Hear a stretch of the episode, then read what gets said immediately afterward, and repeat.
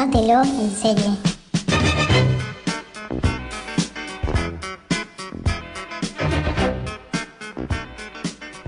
Bueno, bienvenidos a esta segunda entrega de Tomátelo en serie. Mi nombre es Alma y como siempre acá mi copiloto Lila acompañándome en esta aventura. Olis.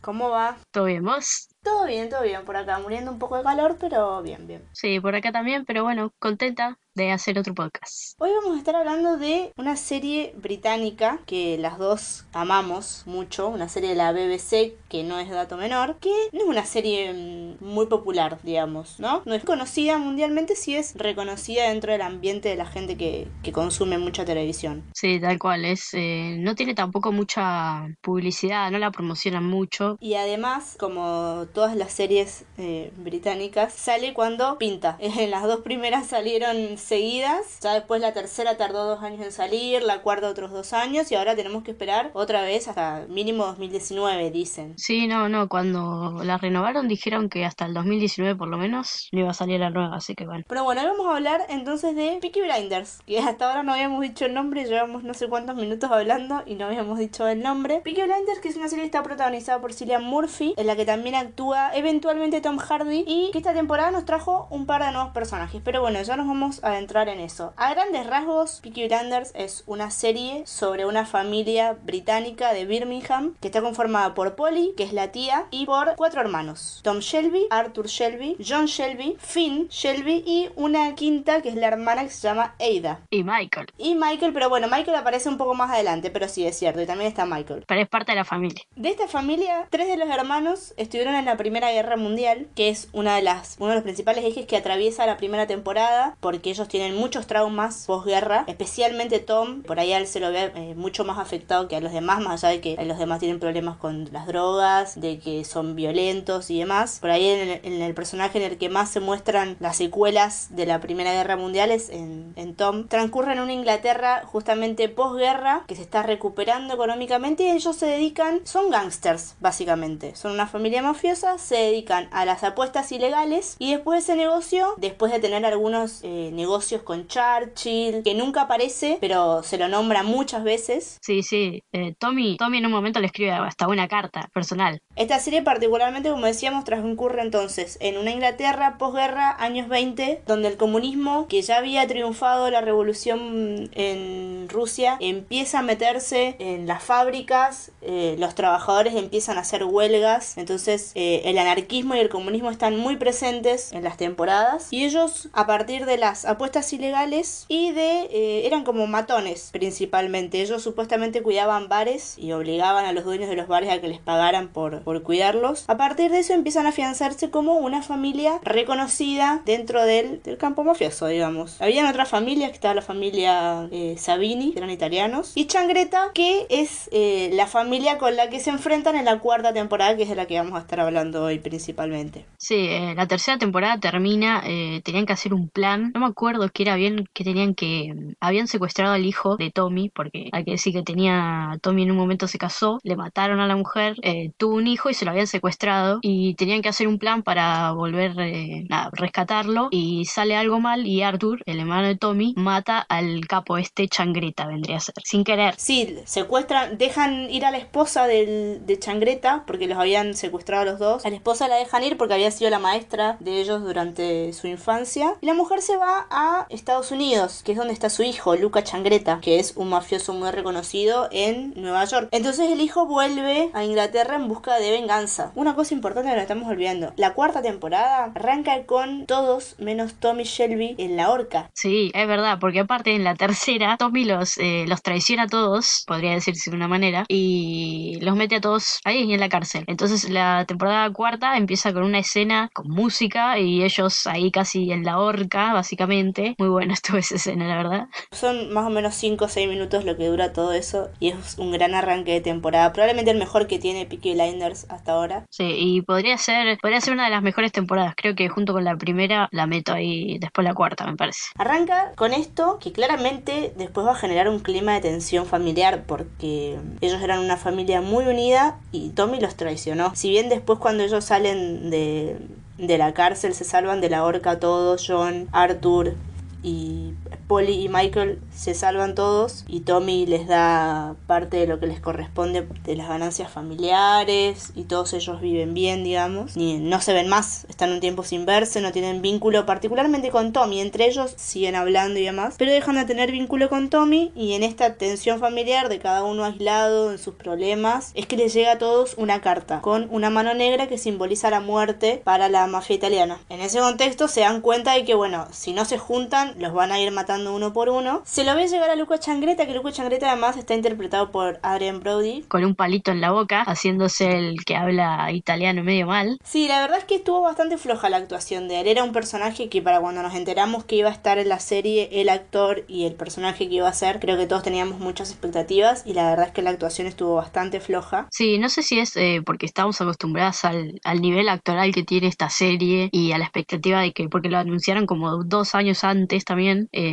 no, no es que me pareció que estuvo mal actuado, sino como forzado. Y no sé si por ahí, por ahí, por ahí querían este, transmitirte eso, pero quedó, no, no sé, quedó medio forzado para mí. Bueno, y el otro nuevo personaje es eh, Averama Gold, que está interpretado por Aidan Gillen, todos los conocerán por ser Peter Baelish en Game of Thrones, que este sí también me pareció que estuvo medio desaprovechado, porque este, a pesar de que tiene buenas escenas y aparece creo que en todos los capítulos, tienen re poco texto, este, pero no, no termina de tener la mm, cierta relevancia, además de ser el tío del, boxeador que va a ser el escenario de la gran pelea final. Claro, a mí con el personaje ese me parecía que arrancó con muchas, le pusieron muchas fichas, iba a ser, es un asesino a sueldo él en la serie, aparece como un personaje oscuro, como un personaje en el que aparentemente no se puede confiar y de repente muestran como un costado de él en el que mm, nada, él simplemente quería que su hijo o su sobrino, no recuerdo bien qué era, fuera boxeador y lo representaran los Shelby, digamos. Por eso, por eso me pareció que estuvo desaprovechado, como que no le dieron la relevancia que tenía que tener ese personaje. Bueno, ya con estos dos personajes sobre el terreno es que arranca la cuarta temporada. Tenemos la venganza de los Changreta, la tensión familiar y en ese contexto en el que ellos llegan a la conclusión de que si no se juntan los van a ir matando sí o sí uno por uno, deciden programar una reunión en la casa de Tommy y cuando lo van a buscar a John, que estaba viviendo en las afueras de la ciudad, antes de que Michael se lo pueda llevar, llegan los hombres de Changreta y les disparan. Michael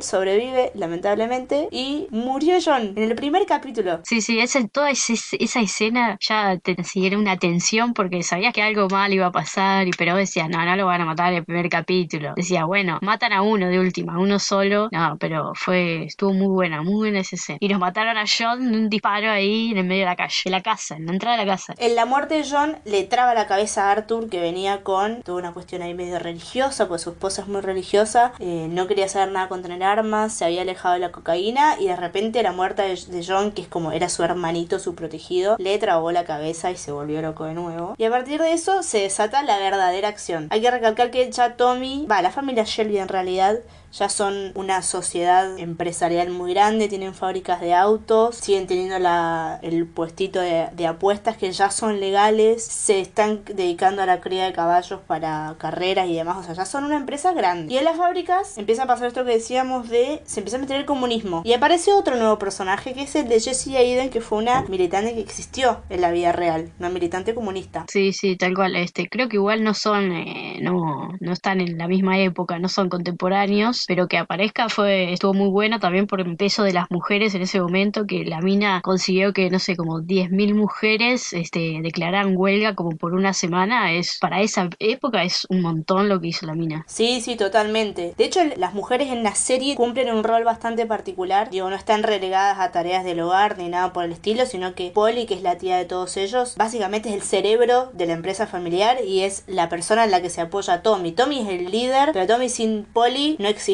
básicamente. Y después está Eida, que, es la hermana de ellos. También fue, se la muestra como una activa militante comunista durante las primeras temporadas y después como una empleada más en la empresa, pero eh, digo, ninguna de las dos las relegaron a roles menores. No, no, el peso de las mujeres acá en esta serie es, es muy importante porque nada, son cabeza, a pesar de que Tommy es el que pone la cara, Polly es la, la que está atrás de todo. De, de hecho, en un capítulo que todos pensamos que Polly va a traicionar a su familia haciendo un trato rato con Luca Changreta, pero bueno, después, después no, pero casi, casi que creemos que sí. Como siempre ahí Poli manejó todo muy bien, actuó muy bien frente a Changreta y terminó siendo una de las que salvó a la empresa y a la familia de la muerte. Párrafo parte. John se muere y Michael queda ahí medio convaleciente, pero eh, después se exilia a Estados Unidos y que eso también puede ser, puede ser parte de, para extender un poco la trama de la quinta, porque con Michael en Estados Unidos pueden pasar muchas cosas. Sí, porque ellos ya empiezan a tener, ya más o menos desde la segunda, tercera temporada, empieza a sonar entre ellos el tema de lo que está sucediendo en Estados Unidos, que es la ley seca, en la que se prohíbe la venta de alcohol. Entonces, ya posicionándose eh, Michael en Estados Unidos, ya sabemos que los Shelby probablemente encuentren una beta para poder entrar y vender eh, alcohol, porque además ellos fabrican alcohol. Tommy tiene una fábrica de ginebra. Así que ahí ya tenemos otra nueva lista para sumar a los negocios de los Shelby. Ellos son cinco y manejan todo todo, todo. Y bueno, y ahora si tienen que exportar a Estados Unidos, va, va a estar bueno si, si meten todo eso en la trama. Estaría bueno que aparezca el Capone. Sí, estaría muy bueno. Lo nombran al final, en, en el último capítulo, nombran al Capone que, al que Luca Changreta odiaba. Y que al Capone en realidad es el que los ayuda a matar a Changreta. Claro. Ahí la famosa frase, los enemigos de mis enemigos son mis amigos. Exactamente. Changreta empieza a posicionarse bastante bien, como para matarlos. Ellos vuelven, se van de sus grandes casas para volver a su barrio original, a su barrio chiquitito obrero de Birmingham, que es donde se sienten protegidos, donde saben que los vecinos los van a cuidar, donde saben que la policía los cuida. Vuelven a su barrio, Changreta empieza ahí a empezar a hacer ciertos vínculos con los demás mafiosos del lugar. Se alían con Tom Hardy, que es Salomon en la serie, para cagarlo. Se alían con Sabini, que es el otro italiano, y parecía que iba a morir algún otro personaje más. Parecía que a los Shelby no les daba el cuero para bancarse una venganza de esas características, porque además Changreta había venido con familia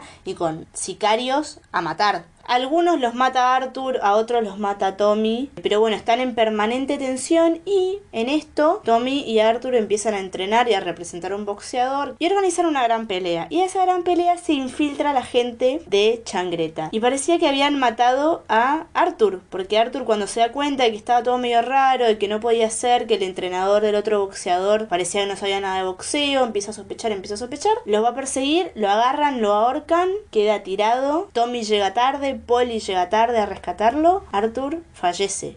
Pero no, bueno, pero estuvo un rato hasta que supimos que no, porque no sé si pasa todo en el último capítulo, o pasa en el 5 y en el 6, eh, me parece que pasa en el 5 y en el 6, no me acuerdo bien, pero y si pasa todo en el, y si pasa todo en el mismo es al principio y al final, porque nosotros estuvimos todo el tiempo pensando que se había muerto, porque de hecho le hacen un, un funeral. Ahí parecía que ya Tommy no iba a poder seguir, primero porque ya le habían matado a sus dos hermanos eh, y ya tenía mucho que perder, ya estaba teniendo de nuevo esto problemas en las fábricas. Con Polly seguían las tensiones. Él además tiene un hijo chiquitito que en esta temporada debe haber tenido 2, 3 años más o menos. Eh, sabe que tiene una hermana, tiene un sobrino, o sea, tenía un montón de cosas en juego. Entonces, a partir de este momento en el que parecía que Arthur había muerto, él decide retirarse. Y de hecho, la mamá de Changreta eh, va al funeral con una bandera blanca en símbolo de paz y les dice: Nosotros veníamos a matarlos a todos, pero nos dimos cuenta que era más, iba a ser más doloroso para Tommy. Primero matarle a los hermanos y después sacarle todo, o sea, sus empresas y demás, que matarlo. Entonces ahí Changreta le dice, bueno, yo no te mato a toda tu familia, pero me tenés que dar todo lo que lograste en todos estos años. O sea, se, iba a quedar con las fábricas, con los caballos, con la casa de apuestas, se iba a quedar con todo lo que tenía Tommy. Y a Tommy no le queda otra que aceptar porque, digamos, no estaba en, reales condiciones de negociar. No, no, no, ya estaba como dado por vencido, por un, entre comillas, porque aparte de esto, o sea, él ya sabía que Arthur no estaba muerto y estaba planeando la venganza de la venganza. Y cuando le va a entregar todo a Changreta, se ve una escena en la que están él, Polly y Finn, que es el más chico, que es un personaje que todavía no termina de meterse en la serie. Quizás ahora la salida de John le dé un poco más de protagonismo. Y seguro, porque era muy chiquito, lo cuidaban mucho, pero supongo que la próxima va a tener más protagonismo. Claro, además no tiene como ese instinto medio asesino que tienen todos ellos. No fue a la guerra, así que eso también marca otro carácter de él. Y también se fue Michael, entonces me parece que, digo, Michael va a estar en otro país. Van a estar él, Arthur y, Tommy manejando todo, así que me parece que ese va a ser un personaje para prestarle atención y Polly siempre. Están ahí a punto de firmar eh, que le entrega toda Changreta, que además si ellos le entregaban toda Changreta, Changreta iba a ser el único mafioso de toda la ciudad, o sea, iba a ser el único con poder porque ya se había quedado con lo de Salomon, que era un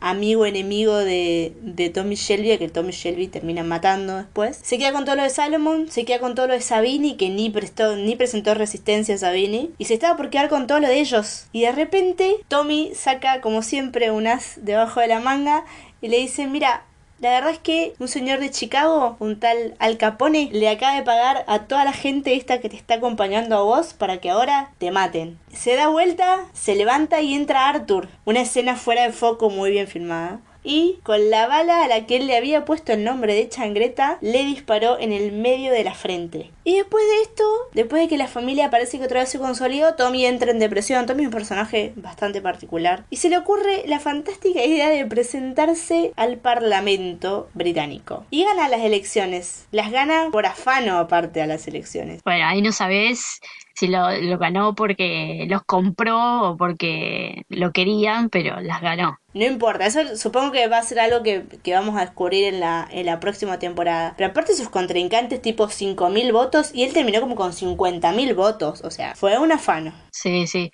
Bueno, otra cosa de, de, esa, de esa escena en la que votan, que se ve por primera vez a las mujeres ejerciendo el voto. Un gran momento ese también para, para recalcar, volviendo un poco a esto que decíamos de, de la importancia que se le da a las mujeres en esta serie, se las ve a las mujeres votar. Asterisco, pueden ver si quieren las sufragistas en Netflix, que es una peli sobre cómo las mujeres en Inglaterra lograron el voto y demás derechos laborales, que trabaja la enorme Meryl Streep. Y Tommy gana, Tommy que además, paréntesis, acaba de tener un hijo en ese momento con Lizzie, que Lizzie es otro personaje muy importante que apareció al primero como muy al principio como muy secundaria, eh, siendo una prostituta con la que ellos se veían eventualmente, con la que tenían buena onda, digamos, y después se transformó en su secretaria personal, que colabora activamente en la empresa y que está muy enamorada de él y que tiene una hija de él. Cuando vuelva a la serie vamos a tener un Tommy que llegó al Parlamento británico, que está aliado con Churchill porque él se puede presentar a elecciones justamente porque le dice a Churchill, mira, yo te desarmo el comunismo por adentro, pero me quiero presentar a elecciones. Porque esa va a ser su nueva misión, además. Es la nueva misión que, se, le asigna la corona británica. Claro, el chabón está como miembro del parlamento, pero el partido este laborista, me parece, este obviamente le va a meter toda la información de para que destruya el comunismo. Claro, esa es su la nueva función que le asignaron. Por eso es que aparece tanto este personaje de Jesse Aiden, que él se involucra sentimentalmente con ella, medio que la convence de que le dé los nombres de las personas que están a, a cargo de las huelgas y demás. Entonces, su misión en, en, esta Inglaterra de años 20 es romper el comunismo. O sea, básicamente, si no tuvimos una revolución más grande en Europa, podemos culpar a Tommy Shelby.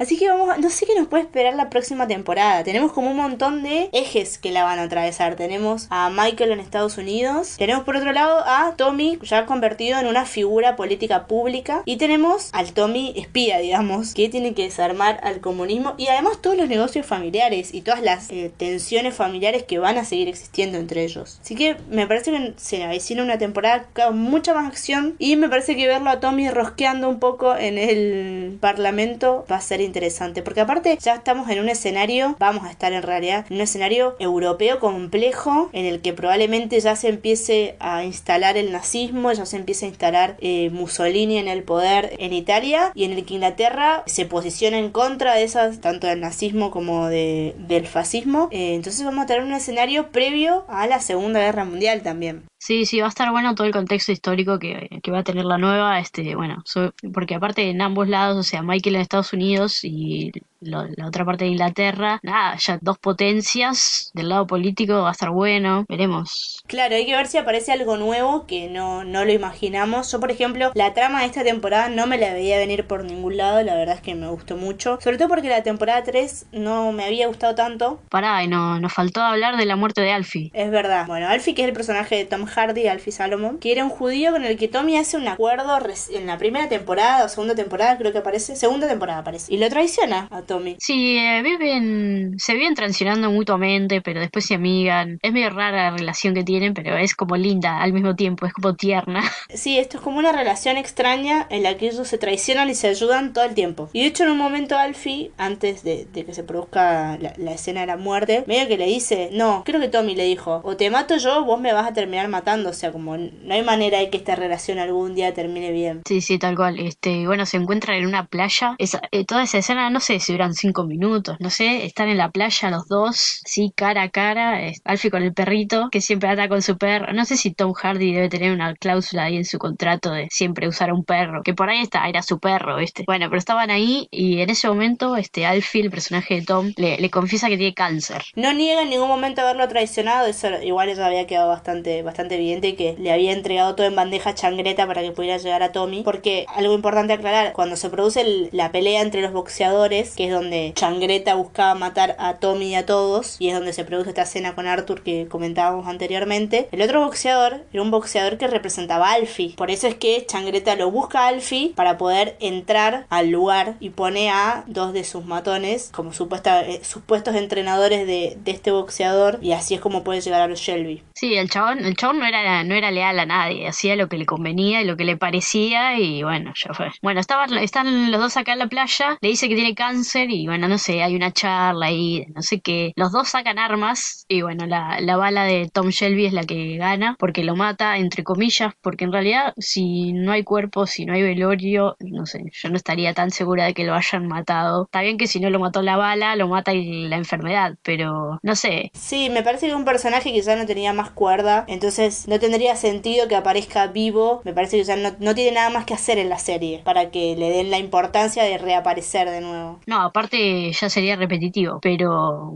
no sé, no, no, no me quedaría 100% segura de que está muerto. Por ahí lo vemos de vuelta todo hecho mierda en una cama. No sé, no sé. Sí, yo honestamente me parece que que reapareciera o postrado en una cama o vivo, vivo bien digo, me parece que no, no le aportaría nada a la serie y hasta empezaría a perder cierta credibilidad al guion porque honestamente no es un personaje sumamente necesario en la serie. Cuando apareció lo hizo bien y todos disfrutamos que estuviera Tom Hardy en la serie porque es un actor gigante y y porque amamos a Tom Hardy. Pero me parece que a la serie ya en este momento en el que está, en el que los Shelby avanzaron tanto política, económica, social y familiarmente, me parece que ya no le aporta nada a la serie. ellos lo necesitaron alguna vez para hacer alianzas, para esto, para empezar a crecer un poco, pero ya él es un don nadie al lado de ellos. Así que bueno, vamos a ver qué nos, qué nos espera después de esto. Una serie que además me parece que hay que resaltarlo. Además de tener una fotografía increíble, ¿no? Las escenas en las que ellos están caminando con luz natural que entra a las ventanas es impecable. Sí, eso, eso iba a recalcar. Ellos por ahí más oscuros y la luz atrás dándole con todo. Tiene una fotografía, es una exquisitez. El vestuario, la ambientación y la música. Debe ser probablemente hoy de lo mejor musicalizado que hay. Eh, más allá de que no, no tiene música original, digamos, sino que, que usa canciones que casi todos conocemos contrasta tanto que se queda muy bien. El apartado técnico es muy bueno. Bueno, no sé, creo que ya está. Creo que no nos queda nada por... Creo que no me olvido de nada. Sí, yo creo que estaríamos. ¿Tenés ganas de recomendar algo? ¿Me toca a mí o querés recomendar vos? Creo que voy a recomendar una que vimos las dos, que está en Netflix. Voy a recomendar una serie que es de un género del que no hay muchas series, que se llama Penny Dreadful. ¿Qué género le pondríamos a Penny Dreadful? ¿Terror? ¿Suspenso? Sí, ayer estaba pensando, no sé si terror o gótico, ¿viste? Tipo un terror gótico. Suspenso, no sé tampoco. Es como. Yo le tiraría más terror. Es un género que, al menos en series, todavía no está muy explotado. Son tres temporadas nada más de 12, 13 capítulos, creo no, tiene. La primera tiene 8, la segunda tiene 10 y la tercera tiene 9. Ni 10 capítulos promedio tiene la, la serie. Actúa Eva Green, es británica y tiene un montón de personajes literarios que no vamos a nombrar cuáles porque vamos a arruinar la serie. Pero aparecen un montón de personajes clásicos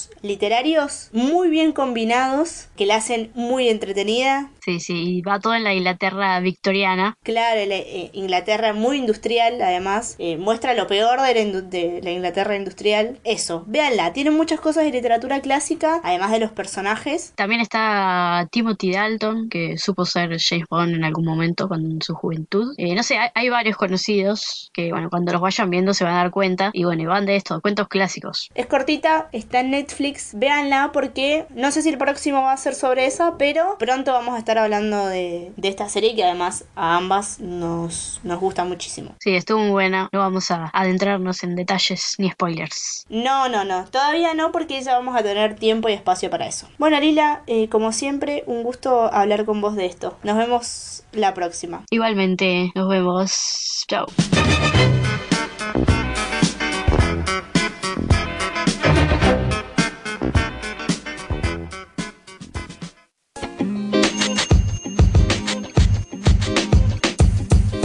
Podcast you just heard was recorded with Anchor. If you want to make your own, download the Android or iOS app completely free from anchor.fm slash podcast. That's anchor.fm slash podcast.